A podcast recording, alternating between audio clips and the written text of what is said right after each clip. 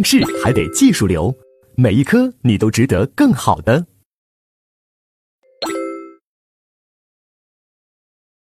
好，接下来那我们就看第九讲主观责任阻却事由。主观责任阻却事由一共有三个啊，就是责任年龄、责任能力，还有个期待可能性。其实还有第四个啊，违法性认识可能性，那是涉涉及到法律认识错误的问题，我们就把它放在啊进阶部分，因为那个它有一定的难度。那我们先看第一节责任年龄。责任年龄这一块呢，相对来说不难。大家先把八十二页这个图表来看一下，我们就知道了。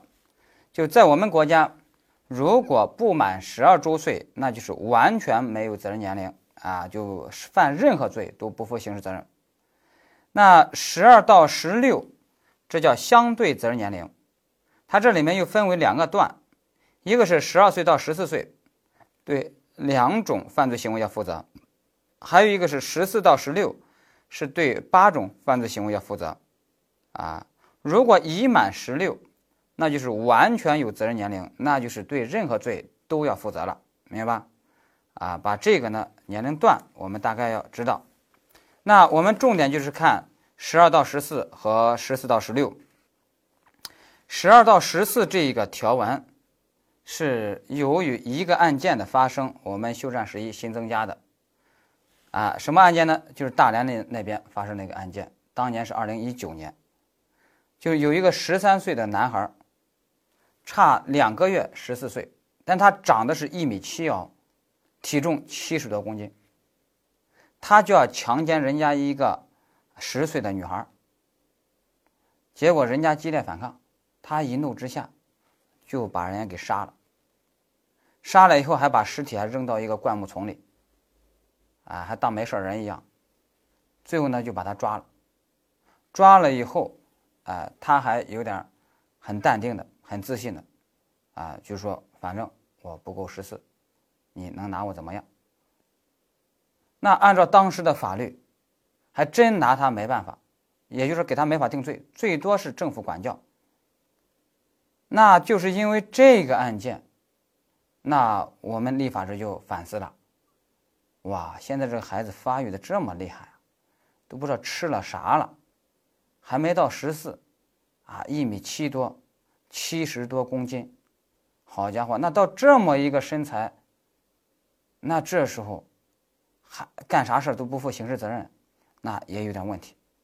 所以基于此，就把这个年龄段下调了，就规定了一个十二到十四，啊，就是这样。所以这个，哎呀，现在这个孩子呀，虽然说是祖国的花朵，但如果父母管教不严啊，那其实也就是恶魔。父母管教不严啊，这里面其实人家就说的父啊，子不教，真是父之过。啊，也难怪我们国家呢，有时候呢，就有一些和稀泥式的那种金句。大家知道第一句什么？他还是个孩子，就弄啥都他还是个孩子。第二句是什么？来都来了。第三句什么？大过年的。第四句就什么？哎呀，人都死了，哈，就是我们说经常有那和稀泥似的啊。所以呢，我们知道法律责任呀，我们一定要丁是丁，卯是卯去分析。那由于这个案件的发生，我们刑法修缮十一增加了咱们这一款十二到十四。那他要负刑事责任的话，我们啊要记一记。首先是两个行为，啊，一是杀人行为，一是伤害行为。注意是两个行为，不是罪名。比如你在抢劫中去杀人，那也是杀人行为，是吧？还有是两个结果，一个结果是什么？致人死亡，啊，一个结果是致人重伤。但这个致人重伤这个结果是有要求的：一要特别残忍手段，二要造成严重残疾。大家注意，这都是并且的关系。有些重伤不一定留下严重残疾的，咱们这还要求留下严重残疾的。那大家给我就想一想，什么情形才能符合一特别残忍手段，第二重伤，第三严重残疾？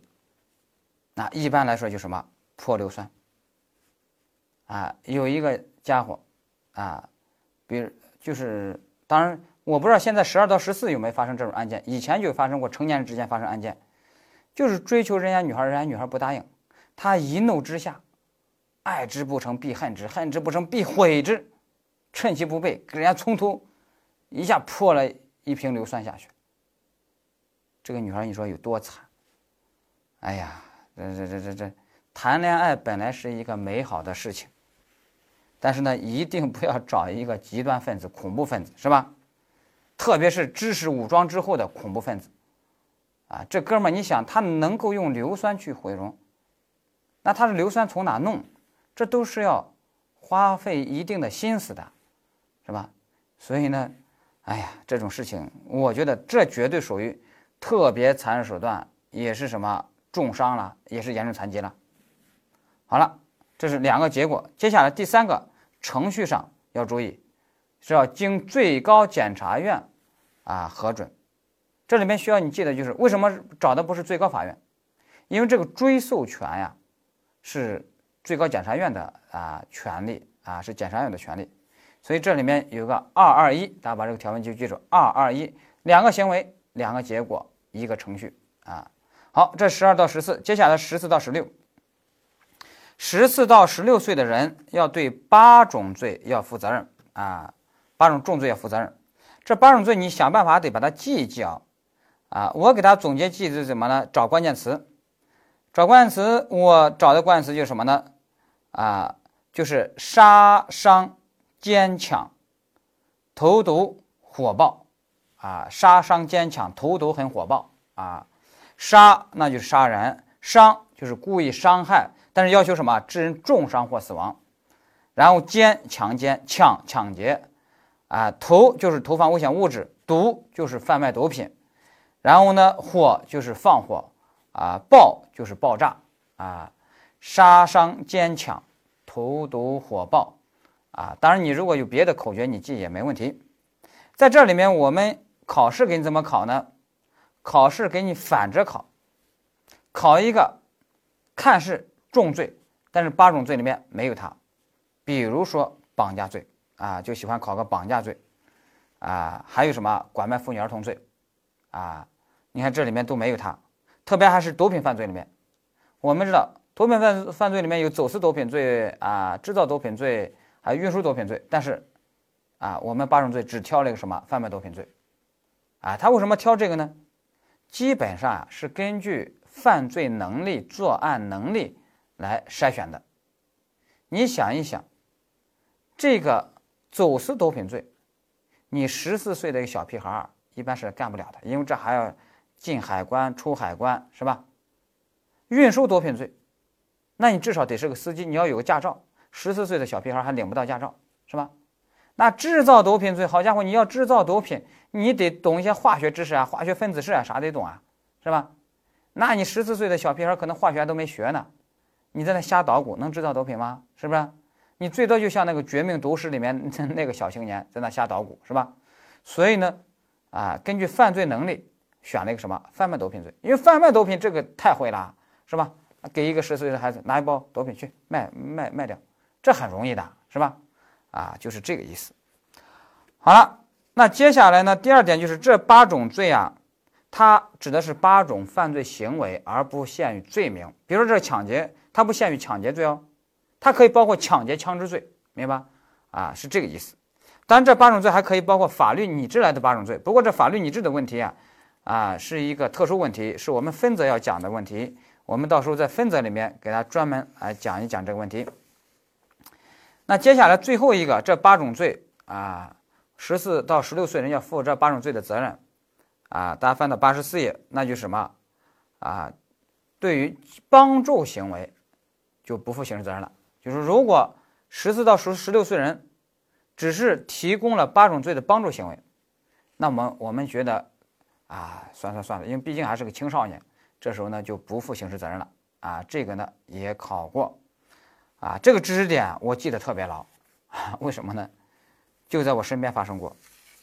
我上初中的时候，我那个同同桌，我们初二那时候刚十四。就有一星期他都没来上课，逃课了。我说这家伙够狠呀，一星期逃课呢。结果到了下星期一，哇，人家我们学校开进来两辆那种解放牌的那种卡车，绿色的啊，绿皮的，哇，车上呢都压着那种囚犯，胸前挂个牌子，上面写着“抢劫犯”。我发现我的同桌啊，竟然赫然在列。哎，我说好久不见，怎么怎怎么成这样了？啊，当时还是来一个什么公判大会，其实现在都不允许这样公判大会了。后来我才了解到，他这一星期干嘛去了？他跟他那些什么社会上的那些哥哥们去玩去了。结果呢，在路上就抢劫人家一个鸡贩子，人家就收购一些那种土鸡啊什么的。他那些哥哥们呢，那就抢劫。但是我这个同桌他还是有一定的底线的，他知道这是干坏事我不干，他就在旁边观望。结果他那些哥哥们呢，抢的人家那鸡贩子鸡鸡飞狗跳的啊，抢的很多还抱不住了，直接呢就给我同桌扔了一个大公鸡，说你接住，噗，怀里接住一个大公鸡，好了，就定了一个帮助犯，你又满十四了，那时候十四也负责任，所以呢就定一个抢劫罪帮助犯。就给定了，还判了一年有期徒刑。啊，但是我我们说到了今天，按照我们今天的这个司法解释，我们觉得啊不应该定，啊这个帮助行为很轻的了，而且你还该判一年有期徒刑，那最后呢，学业也就啊没法进行了，辍学了。辍学以后，据说后来啊，还干起啥营生了呢？成了一个养鸡专业户，啊干的还很不错，啊我就觉得他这一辈子啊。跟这个鸡啊结下了不解之缘，可能上辈子啊啊欠鸡的一些债，这辈子这只鸡呢来给他渡劫来了，啊现在竟然变成了一个鸡头，哎不变成一个鸡王了是吧？啊所以呢有时候啊这法律规定啊真的是能够改变一个人的命运。我觉得他如果那时候如果啊没有受这种牢狱之灾，继续学习的话，那人生可能是另外一条路，啊当然不一定是比现在这个路好。但是至少是另外一种选择。好了，这是我们说的这个责任年龄啊，我们就把它整理到这儿。那接下来是第二节责任能力。责任能力考察的就是什么？就是精神正常不正常啊啊，就看有没有辨认控制能力。那大家翻到八十五页，我们来看最上面，我们今年给大家画了一个图表啊，责任能力的程度，我们一起来看一下。第一个，如如果是完全责任能力，那就是什么？精神状况是什么？完全有辨认控制能力，那是应负刑事责任。第二个是相对责任能力，也叫限定责任能力、限制责任能力，那是什么？尚未完全丧失责任能力，呃，辨辨认控制能力，也是应负刑事责任，但是可以从宽。那第三个是完全无责任能力，就是完全丧失了辨认控制能力，那不负刑事责任，啊。大家注意哦，要注意那个相对责任能力或者说限定责任能力，它指的是什么？半精神病，就说你脑子正常吗，好 像有点呃有点傻；说你呃傻嘛，但是你好像啊也没也没那么傻，啊这就属于这种半精神病，明白吧？啊要注意这个。但接下来要注意两个点哦，第一个就是间歇性精神病。大家注意，间歇性精神病和我刚才说的那种半精神病不是一回事儿啊。间歇性精神病，二二零年就考过了，二零年考过什么呢？他是精神正常的时候，啊，那你是完全有责任能力，要负刑事责任。但是有时候精神病发作的时候，完全丧失责任能力的话，那也就不负刑事责任了，明白吧？也就是间歇精神病、间歇性精神病，它是一会儿是正常，一会儿犯病。但我们说的那个相对责任能力或者限制责任能力，它是一直处在什么半精神病的状态，两个性质是不一样的，一定要注意。好，第二个点要注意，考试也考过是什么呢？就是心理疾病不等于精神病啊，心理疾病不等于精神疾病啊。有的说这这这这这这咋区别呢？啊，其实是有区别的，其实也区别也是程度不同啊，就精神病。他完，比如说精神分裂，他其实是什么？已经丧失了自我认知能力，他没有自制力。而心理疾病呢，他还有自制力，他还有自我认知能力，体现在哪呢？就是有心理疾病的人，他还知道去看医生，但是精神分裂的人呢，他都不会去看医生的，他甚至还认为自己很正常的，明白吧？啊，所以呢，通过这个就能啊区分出来，啊，所以呢，大家现在呢，知道自己在学刑法，在考法考，至少说明大家现在不可能是什么精神病患者，是吧？但是大家还是要避免什么心理疾病，特别是我们考试就考过这个抑郁症了。抑郁症呢就不是精神疾病，但是属于什么心理疾病啊？现在许这个心理疾病啊，还是要好好来预防啊。有的人考法考都考到抑郁了啊，考一年考不过，考一年考不过啊。在我看来，有时候啊，一定要给自己做好心理建设。法考不算啥啊。如果考一年考不过，就别考了，也就说明法考这条路啊，它不适合你，仅仅是不适合你。总有一条路适合你，是不是？就相当于我们有些人谈恋爱，啊，人家把你给甩了，哇，自己就抑郁的不行，啊，就是好像万念俱灰了。其实我觉得是好事儿，他把你甩了，那 也就说明他不是适合你的人呀，这是好事儿呀。但是我们许多人为什么走不出来呢？我觉得两个原因，一个就是面子问题啊，自尊心受不了；第二什么，不愿放弃沉没成本，啊，这这里面有沉没成本的问题。好了，那我现在就问大家一个问题，大家给我判断一下是精神疾病还是心理疾病？哈，实务中真有一个案件，就是有一个男的，他有一种什么受迫害妄想症，他就一直怀疑隔壁的老王。啊，那个邻居老王跟自己的老婆有一腿，他其实也没有啥证据，就是因为人家邻居姓王，他就一直怀疑。结果有一天啊，他那个病发作了以后怎么办呢？人家那隔壁老王正在院子里面吃吃饭呢，他拿了个铁锹，直接一铁锹把人给拍死了，而而且把人那个老王那个老伴儿也给拍死了，把人养的那猪都给杀了，啊。最后被抓了。我现在问大家，你先别 别看这个鉴定，你从这个角度来说，这个人你说是心理疾病还是精神病？我们觉得应当是什么精神疾病了啊？那那那那最后法医鉴定还真是精神疾病啊？那精神疾病还不负刑事责任，不负刑事责任呢，那也得进什么啊？进精神病院啊？以前实务中。啊，有个儿子犯了罪，这个父亲呢，想找律师，说能不能不让我儿子坐牢？然后想个办法，什么办法呢？能不能把他弄成一个鉴定成一个精神病患者，就不用坐牢了？律师就给他讲，想得美，好，要么是坐牢，要么就是精神病患者不用坐牢，是那行吧？去精神病院。你选一选，你愿意待在哪个地方？啊，如果是我，我肯定还愿意坐牢呢，因为至少是跟精神正常的人结为狱友，是吧？那我精神正常到一个精神病院，跟一帮精神不正常的人在一起，那你说，那我最后肯定也精神不正常了，是吧？所以呢，不要打这种歪主意，是吧？啊，不想坐牢，可想鉴定成一个精神病患者，啊，这这这这这这是。啊，歪想法啊！好了，我们这个说完以后，接下来我们看第二点，特殊人群。特殊人群一共有三类人，第一个又聋又哑的人和盲人。首先一定要注意，聋哑人、盲人，人家可不是精神病患者啊。为什么呢？他只能说是残疾人。但是不能说人家是精神病患者，精神病患者指的是精神不正常。人家残疾人，人家聋子哑巴、盲人，精神不一定是不正常呀，人家精神也可以完全正常呀。他只是说他的一些身体器官残疾而已，明白吧？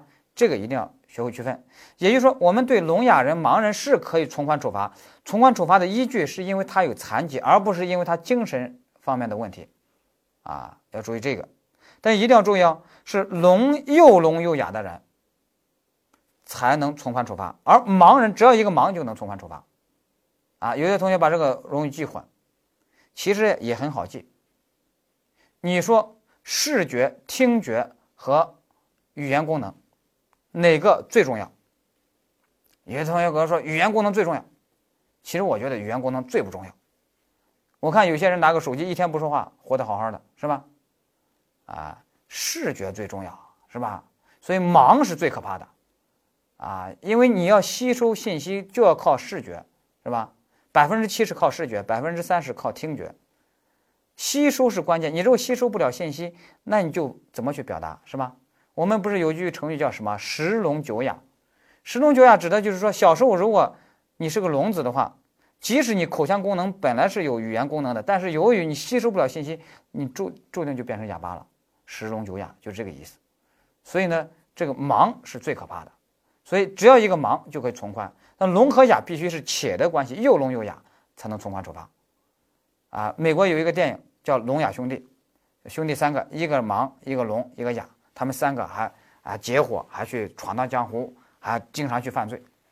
啊，你都不用看那个犯罪情节、那个剧情，你绝对都知道谁是肯定是从犯里面的从犯，那肯定是那个盲，是吧？那个盲人，你说你让他能干啥？望风都不会，是吧？啊，所以呢，他肯定不是主犯了啊！这是这是你想一想啊，都明白是吧？好了，那这是这一个特殊人群，第二个特殊人群，醉酒的人。我们要注意，醉酒分为两种，一种是生理性醉酒，一种是病理性醉酒。生理性醉酒就是我们生活中的说的那喝醉了、喝高了，他是要完全负刑事责任的。啊，我那个同青岛同学啊，那那那酒量特别大，啊，一旦喝醉了就是什么啊，青岛不倒我不倒啊，雪花不飘我不飘啊。那我的问题是，喝醉了这种生活中的醉酒，啊，如果干坏事的话，要不要负刑事责任？啊，那完全是要的。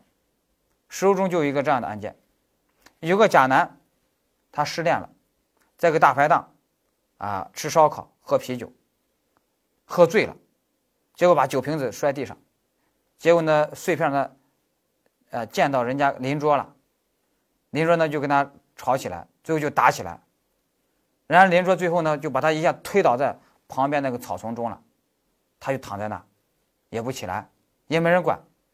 啊，那大家就继续吃吃喝喝的，结果大概过了五分钟，啊，有个乙男，他自己呢，就接打电话，啊，边打边踱步，可走到那儿了，就正在打电话的时候啊，草丛中躺了一个甲男，这个甲男呢，忽然一咕噜爬起来，拿起一个那个啤酒瓶的那个碎片，然后喊了一句“爱谁谁”，然后一个碎片就扎到那个。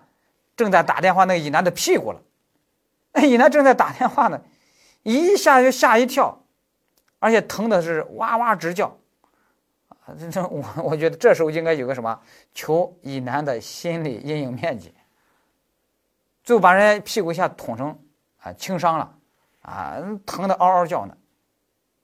那最后这个甲男啊辩护律师说啊他醉酒了，那时候他他啥都不知道啊撒酒疯，啊是不是？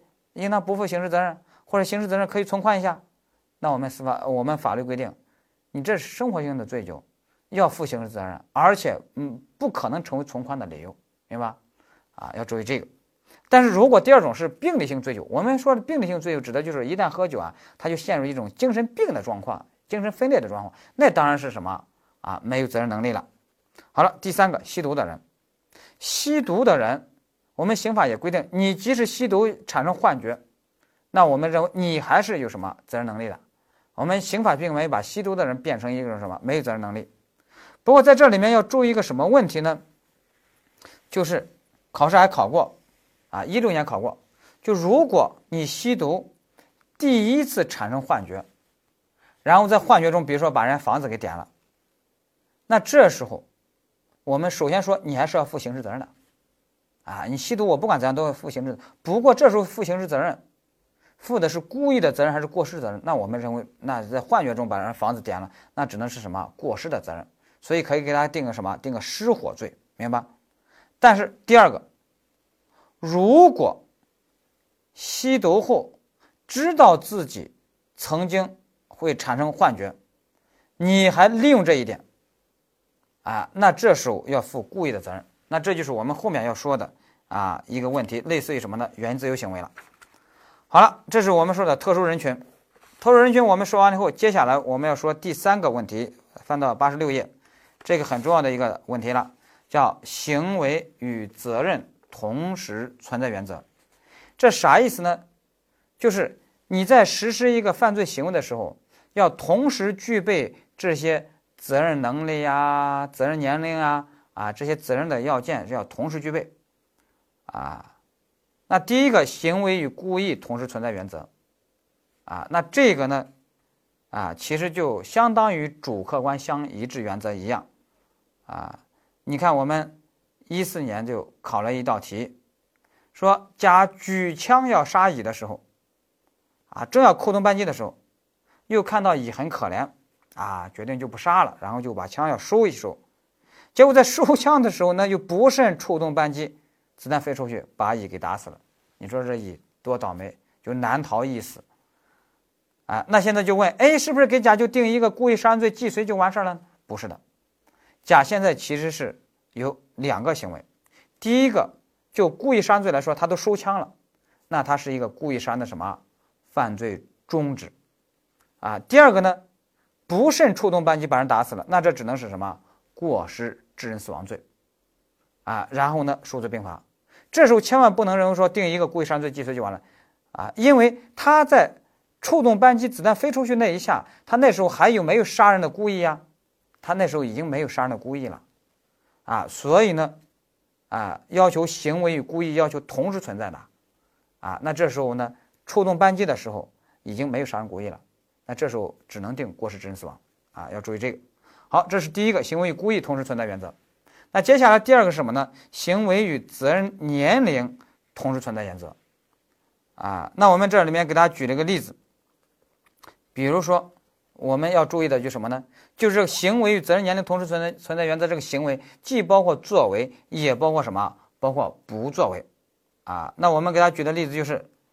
这个甲，他在十四岁生日当天，啊，杀了乙。我们知道，十四岁生日当天还是其实是属于十三岁的最后一天，还不属于已满十四周岁，只有生日的第二天才算什么已满十四周岁。那他在生日当天就杀了乙，哎，乙就受到重伤。那这时候呢，这个重伤一直持续到第二天了。但是甲就在眼前，甲就一直不救，啊，最后呢，到了第二天，因为没人救，啊，乙最后呢就死了。那我们说甲要不要负刑事责任呢？那这时候呢，大家注意，就要划分为两个时间段。在未满十四周岁的那时候，你有个作为捅了，但有这个行为的时候，你责任年龄还不够，那我还没法让你负刑事责任。但是到了第二天。甚至第二天你年龄够了，这时候好像你没有什么行为了，但是呢，你这时候其实有一个不作为，因为你有一个救助义务的，你这时候不履行，那你就是个不作为，那你这时候是个不作为，你这时候年龄又够了，哎，那这时候呢，要按不作为要负刑事责任啊，把这个要掌握好啊，这个呢，我给他画个图你就明白了，比如说，如果是啊。这已满十四周岁，如果这一天是已满十四周岁，但是你在这之前呢，你是有一个作为，啊，但是这时候属于未满，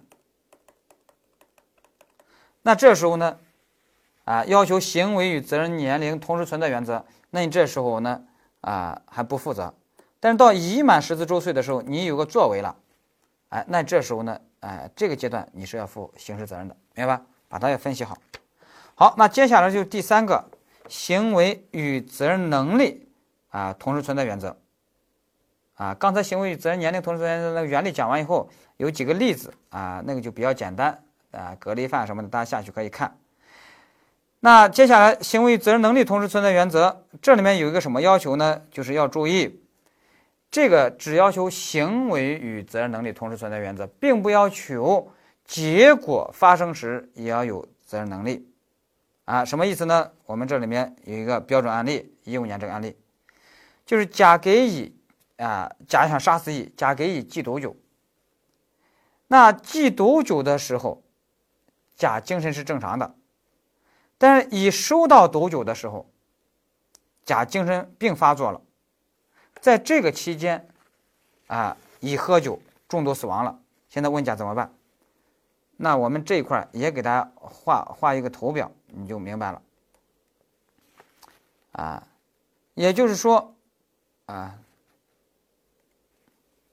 甲首先有一个行为，但是实施这个行为的时候呀，他精神是正常的，那就是说你有责任能力，那这时候你就要负刑事责任了。但是呢，到结果发生的时候，啊，精神不正常了，到结果发生时精神不正常了，那是不是就不负刑事责任了呢？那不是。那还，因为我们只要求行为与责任能力同时存在原则，我们并不要求结果与责任能力同时存在原则，明白吧？啊，所以呢，你依然成立了故意杀人罪，只是说，那这时候故意杀人罪能不能定既遂呢？注意，要定既遂的话，只要求行为和结果有因果关系就行了，并不要求结果发生时精神正常。那大家想一想，你给人家寄毒酒。寄毒药，人家收到你这个毒药，哎，人家吃死了，那你这个行为和人家的死亡有没有因果关系？有，所以这时候你还是要定什么？还是要定故意杀人罪的既遂的，啊，还是要定故意杀人罪的既遂。关于这个既遂条件呢，我们要注意两个情形，呃，我们要一起来训练一下，就是看因果关系的问题。那比如说，狗蛋想杀死小芳。拿把刀就直接砍，砍的小芳是鲜血四溅，血肉模糊。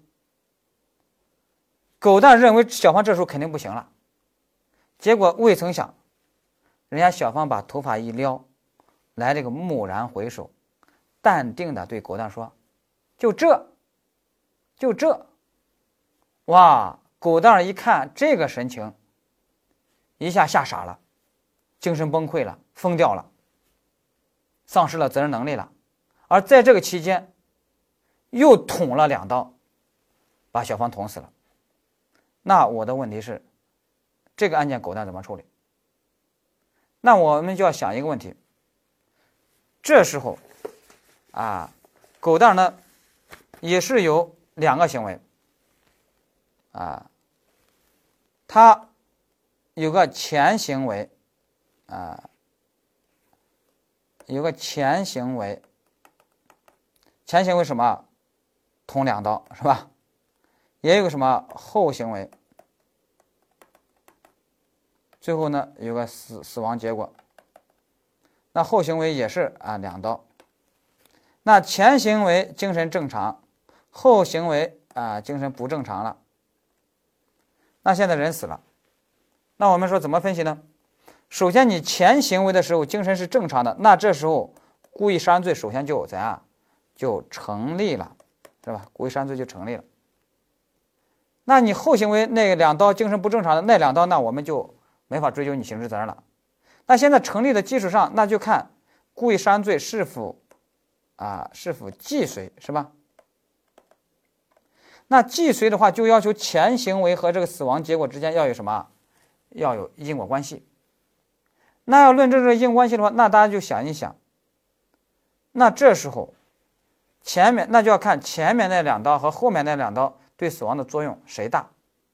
那现在呢，又分不出来有更大的区别。那么我们认为，啊，作用一样大。那一样大的话是二零一果。二零一果，那我们就不用考虑你后行为，反正你也没有责任能力。那至少跟前行为有因果关系。那这时候呢？你还是要构成，就前行为而言，你还是要构成什么故意杀人罪的啊既遂的，明白吧？啊，要这么去判断。好了，那接下来呢，我要考验大家一个问题了。那你比如说，狗蛋在精神正常的时候想杀人小芳，啪一刀砍下去，结果小芳迅速一躲，给躲掉了。狗蛋一下就愣了，哇，我是天下第一快刀手。天下武功什么唯快不破，既然你把我这个给破了，狗蛋呢太惊讶了，然后精神崩溃了，疯掉了。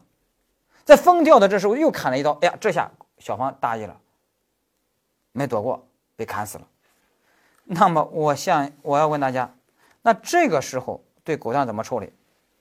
首先前行为还是什么啊？前行为精神还是怎样？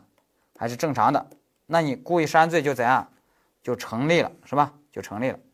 那后行为这一刀呢？精神已经不正常了，那这个其实就不用管了。这个后行为其实就不用管了。那现在就要看前行为故意杀人罪已经成立了，那在成立的基础上能不能定既遂呢？那我们说，那就要看你前行为跟死亡结果有没有因果关系。那现在前行为是什么？砍了一刀都没砍中，那跟死亡结果有因果关系吗？没有。啊，死亡结果其实是跟后行为有因果关系，后行为是直接把人砍死了，但是后行为那时候已经没有责任能力了，精神不正常了，那也没法追究了。所以前行为，啊，跟死亡结果没有因果关系，那就不能定故意杀人罪既遂，但是你故意杀人罪肯定着手是吧？那这时候要定一个故意杀人罪的什么未遂，明白？啊，这时候要定未遂，啊，就是这个意思。好了，这一块呢是有一定的难度的，一定要把它掌握好。好，那接下来就是八十七页啊，有一个什么例外情形，就是行为与责任能力同时存在原则有一个例外情形，这个例外情形叫什么呢？叫原因自由行为。它是啥意思呢？比如说狗蛋儿，他有一次啊，一喝酒就发现哇，我一旦喝酒啊，特别是我一喝二锅头，我就会陷入精神病的状况啊，丧失了责任能力。他心想：哎呀，那我就要利用这个啊这个特点呀呀，我一直想强奸小芳，那精神正常时候强奸，那要负刑事责任了。哎，那我现在可以利用一下呀。所以呢，他来到人家小芳面前。一一把把人小芳搂住，啊，一手呢拿着二锅头。小芳说：“你想干嘛？”狗蛋说：“不想干嘛，啊，我就想喝酒。”说：“那你喝酒为什么搂着我？”哎呀，待会儿有你的好看，待会儿给你一个惊喜。咣咣咣咣一喝，然后陷入精神病的状况了，酒瓶子一扔，把人小芳给强奸了。那你说遇到这样的狗蛋儿你说给他不定罪？啊，说啊，行为他有强奸行为的时候，啊，这时候呢，呃，没有责任能力，所以呢，就不构成强奸罪了，啊，就不负刑事责任了。我们说那不行，你恶意利用这个原则，那不行啊，你把这个原则恶意利用是吧？还是得给你定罪，就定什么？就定强奸罪，而且要定强奸罪的什么既遂，啊，要注意这一点。但是我们可要注意哦。如果狗蛋儿喝酒的时候是想强奸小芳的，咣咣咣一喝完，啊，陷入精神病的状况，丧失了责任能力，而在这个状况下呢，他可没有强奸小芳，可是把小芳的东西给抢去了，你说这下怎么办？那这下他能定抢劫罪吗？啊，定不了，啊，因为什么呢？因为这时候他的确没有责任能力了，抢抢劫行为呢没法定罪了。那强奸罪是不是也就不定了？不是的，因为你在喝酒的时候，你还是想强奸的，而你那时候呢，精神还正常的。那那时候精神正常，你想强奸，那时候是强奸的一个预备行为。那我可以给你定个强奸罪的什么犯罪预备，只是说你没着手实行而已。那定个强奸罪的犯罪预备是可以的。有些同学说，那什么时候能给他能定抢劫罪？那要定抢劫罪就是什么？啊，那就要求他在喝酒的时候，他就想实施抢劫。然后喝喝醉了以后，陷入精神病的状况，丧失了责任能力，这时候又抢劫了，那这时候就可以给他定一个完整的抢劫罪，而且抢劫罪既遂了，明白吧？哎，这就告诉我们，啊，这里面就一句话，你就把它明白了，就什么？要定此罪，就要求什么？啊，不忘初心，啊，方得此罪，啊，你中途如果一改的话，啊，那情况就不一样了，啊，就是这个意思。好，这是我们说的这个原因。自由行为，好，那这个讲完以后，我们第二节责任能力我们就讲完了。那接下来就是第三节期待可能性。期待可能性，这是一个啊，学习人家德国的啊一个知识点啊。我们零九年终于把它放到我们的考纲里面。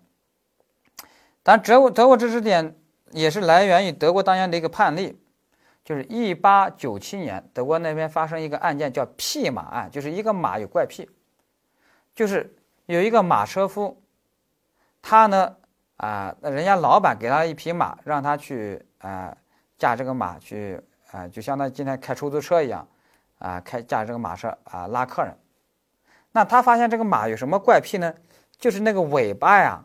呃，喜欢缠缰绳，那你尾巴一缰绳一缠，缰绳就相当于方向盘呀。那缰绳那那僵硬了，那怎么办？是吧？那就容易出事儿了。所以马车夫就给老板就说：“你得给我换匹马，不然的话会出事儿。”老板说：“现在经济情况不好，我也没钱换，就这匹马，你爱干就干，不干滚蛋。”那马车夫就想啊，那我如果不干了，我失业了，那全家老小就靠我的这微薄的工资啊，他就硬着头皮干。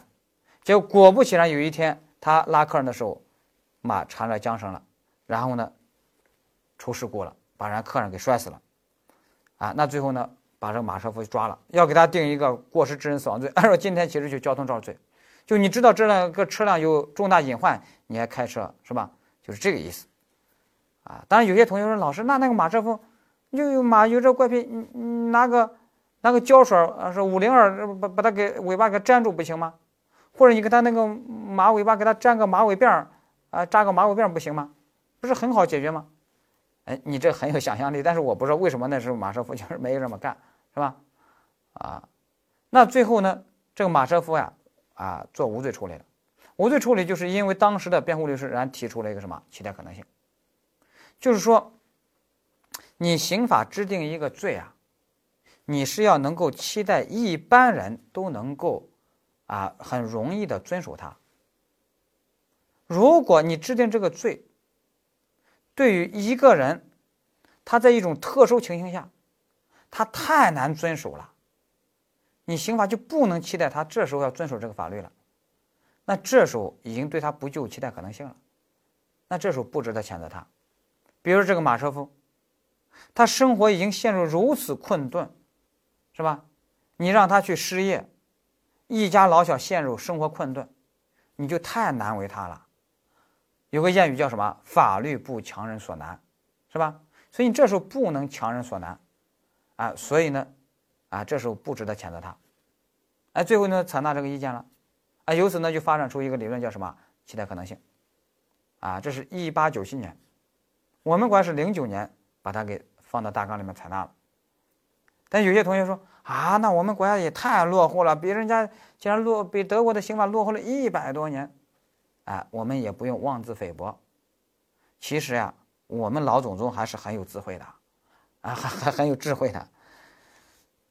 大家知道，我们中国古代就有什么“亲亲德相守逆，亲亲相隐，父为子隐，子为父隐”，是吧？啊，就是父亲包庇儿子呀，不构成包庇罪啊；窝藏儿子不构成窝藏罪。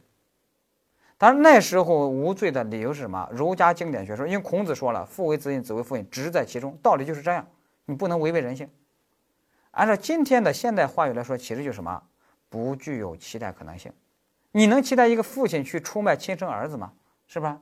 你这违背人性，法律不强人所难呀，明白？就是这个意思。啊，这种期待可能性呢，经常在我们这窝藏包庇罪呀，啊，一些证据类的犯罪啊。啊，这里面去体现啊，比如说销赃犯罪啊，是吧？这里面体现。实务中啊，有一次用到了它是什么呢？啊，就是佘祥林案。学刑诉法，大家可能都知道佘祥林案，十几年前的案件了。就是佘祥林被冤枉，说他把他老婆杀了，然后呢，给佘祥林判了无期徒刑，结果佘祥林。坐牢坐了十二年的时候，他老婆回来了，当年很轰动，叫“王者归来”。当时都目标，大家的媒体就关注说佘祥林有多冤，但是没有人关注他老婆去哪儿了。原来啊，他老婆这十二年，在外地跟人结婚了。那跟人结婚了，那怎么？那怎么没说给他老婆定一个重婚罪呢？啊，那有的人说：“哎呀，给他老婆定重婚罪是不行的，因为我知道他老婆呀是精神病患者，没有责任能力。其实人老婆呀虽然是一个农村妇女，啊也没有太多文化，但是人家精神还是正常的。因为当时说，当他得知因为自己离家出走，然后导致老老公坐了冤牢这么多年，人家还写了一首小诗呢，什么轻轻的我走了。”啊，正如我轻轻的来，啊，我没有给你带来一片云彩，还给你带来了牢狱之灾。你想，能写出这种诗的，能是一个精神病患者吗？是吧？虽然有的人说诗人都是疯子，但是人家这绝对是有责任能力的。所以呢，给他老婆没有按重婚罪定罪，不是因为没有责任能力，主要是因为什么呢？啊，调查一下是怎样的事实呢？原来他老婆当时怎么给离家出走呢？是他老婆去走亲戚的时候给迷路了，走着走着迷路，迷路了以后就被人给人贩子给抓住了，拐了，拐卖到这个地方，然后再卖到那个地方，再卖到那个地方，所以一卖两卖，最后呢他就流落街头了，流落街头了以后，哎，流落到某一个地方，哎，有一个老头一看，哎，原来你还是个女的呀。哦哟，我们这边光棍挺多的，我给你介绍户人家在这安个家行不行？那他就是在这种状状况下，哎，就成了家。啊，也就是说那个时候是，那那这是几十年前了，那个社会保障也不健全，信息也比较闭塞，他就在这种情况下成了家。那我们说，在这种情况下，能谴责他吗？啊，我们认为没法谴责他，也就是说，刑法制定一个重婚罪，啊，是能够期待任何一个人啊能够遵守它，而且这样的期待是合理的，你也啊很容易做到。但是有些男同学说：“哎，我做不到，我做不到。”啊，你做不到那是你的事儿啊。我们立法者认为你是能做到的，啊，但是呢，在一种特殊情况下，比如说张在玉这种情况下。啊，那这种生活如此困顿，又没有什么社会保障，也没有什么救济的渠道，那他这时候你还能期待他遵守那个重婚罪的规定吗？啊，那就不具有期待可能性了。啊，那这所以呢，当时司法机关啊，就以这样的理由就没给他定这个重婚罪，明白吧？啊，这就是我们说的期待可能性。好，那我们这个讲完以后，那我们这一讲啊啊，责任阻却事由我们就讲完了。我们小结一下，责任阻却事由里面，我们认为最考的最重要的就是什么？还是那个责任年龄，就是十二到十四，十二到十四还没考过，还要注意啊。接下来就十四到十四六的那八种罪，啊，那接下来就什么？行为与责任能力同时存在那个原则，啊，把它也要注意一下。好了，这就是我们说的这一节。那这一讲我们讲完了以后，大家知道，主观责任走确事由我们就讲完了。那大家现在跟我一起来回顾一下，你会发现，走到这儿，我们两阶层体系我们就讲完了，里面的一个一个的零部件讲完了。比如说客观阶层，前面一个板块叫什么？客观要件，一个一个打勾了。接下来是后面的客观违法走穴事由，然后主观阶层有主观要件，接下来有主观责任走穴事由。如果案件审查到这儿，最后得出一个结论，行为人成立犯罪。